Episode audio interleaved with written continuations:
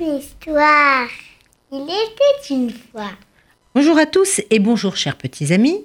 Donner, c'est aussi recevoir. D'après un conte des frères Grimm. Il était une fois une petite fille qui était heureuse. Elle était heureuse parce qu'elle était choyée par sa famille. Elle vivait dans une petite maison humble mais chaleureuse. Elle ne manquait de rien, ou plutôt se contentait de ce qu'elle avait. Et puis un jour, sa vie a basculé.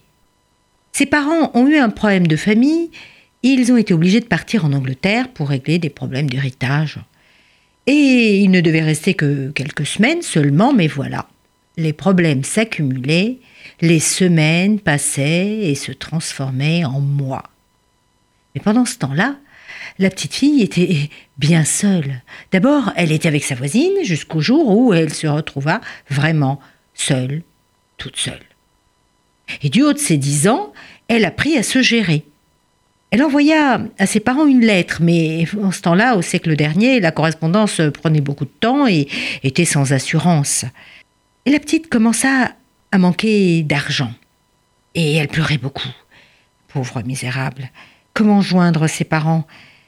Elle pensait même qu'ils l'avaient oubliée, ou bien pire, qu'ils étaient morts. Elle souffrait de solitude et d'inquiétude, mais aussi de faim.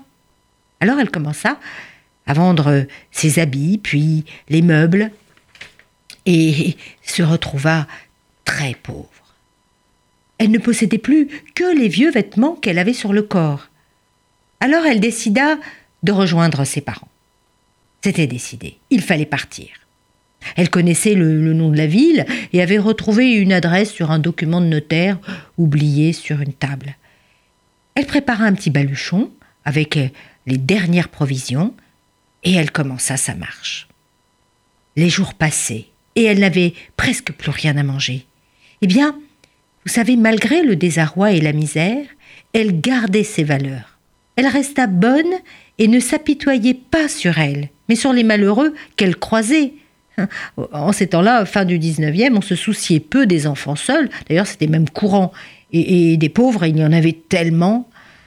Elle était abandonnée de tout le monde, la pauvresse. Sur son chemin, elle rencontra un pauvre homme qui lui dit j'ai si grand faim, donne-moi un peu à manger. Elle lui donna immédiatement son dernier morceau de pain tout entier, en lui disant Dieu te vienne en aide, et elle continua à marcher. Plus loin, elle rencontra un enfant qui pleurait. J'ai froid à la tête, donne-moi quelque chose pour me couvrir. Elle ôta son bonnet et, bien généreuse, elle lui donna sans hésiter. Elle avait toujours appris à donner et était sensible au malheur des autres. Plus loin encore, elle en vit un autre, qui était glacé. Elle lui donna sa veste. Et enfin, une dernière, qui lui demanda sa jupe. Elle la lui donna. Et cette nuit-là, elle arriva dans un bois où un autre enfant lui demanda sa chemise. La petite fille pensa, ma chemise, je n'ai plus que ça. Mais après tout, c'est une nuit toute noire, personne ne me verra, je peux bien lui donner ma chemise. Et elle la donna encore. Ainsi, elle ne possédait plus rien au monde, rien du tout.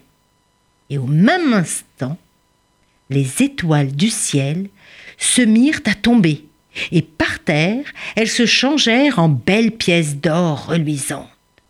Elle eut même une chemise neuve, toute neuve, avec de la toile fine.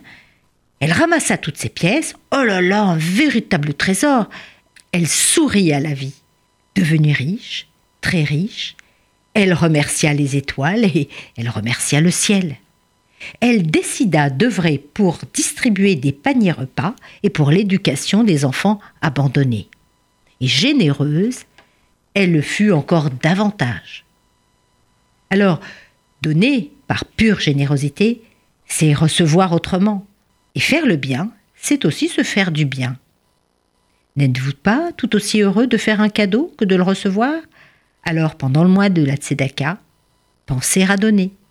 Au revoir à tous